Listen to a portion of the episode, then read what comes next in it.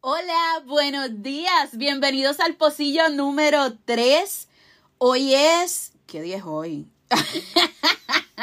hoy es domingo 2 de octubre, ¿ves? Que por más que yo trato, siempre papeloneo con esto.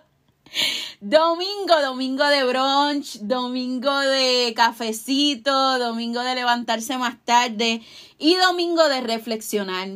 Este, el día de hoy eh, les vengo a hablar de un insulto bastante común. Siempre que pasa cosas, eh, eh, pues con desconocidos, yo he escuchado gente que, que utiliza a manera de insulto decir, ay, esos son gente sin educación. me pasó hace una, unas semanas en un partido de soccer, una mamá hizo esa expresión del equipo contrario, claro, que dice, esos son gente sin educación. Y yo me puse a pensar un poquito en eso, o sea, realmente la educación tiene que ver con las actitudes de la gente. Pues mira, yo te diría que sí. Se espera que una persona educada sea una persona que respete a otros y también eh, presente, qué sé yo, evidencia de algunos valores aprendidos. Pero sabemos que no siempre eso es así. Y entonces decir que una persona que le falta el respeto a otro, una persona que es arrogante, una persona que se burla de los demás es una persona sin educación, eh, para mí es un error.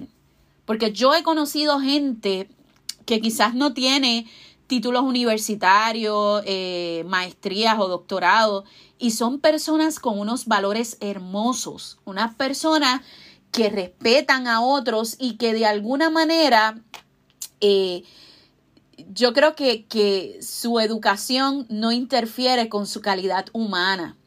Entonces, estamos acostumbrados a pensar que la educación te va a dar una calidad humana, que la educación te va a dar quizás eh, ese trato a los demás y eso, eso es un error. O sea, ustedes saben cuántos zánganos vemos por ahí con doctorados tratando a la gente eh, como basura. créanme, yo los veo todos los días, pero no voy a entrar en detalles porque después me caliento aquí. y el día de hoy quizás lo que quiero traerte eh, es sembrar la duda en ti de que más que decir de la educación, hay que fomentar valores.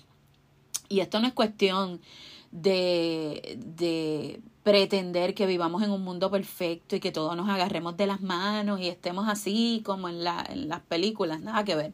Como si fuera un musical, nada que ver.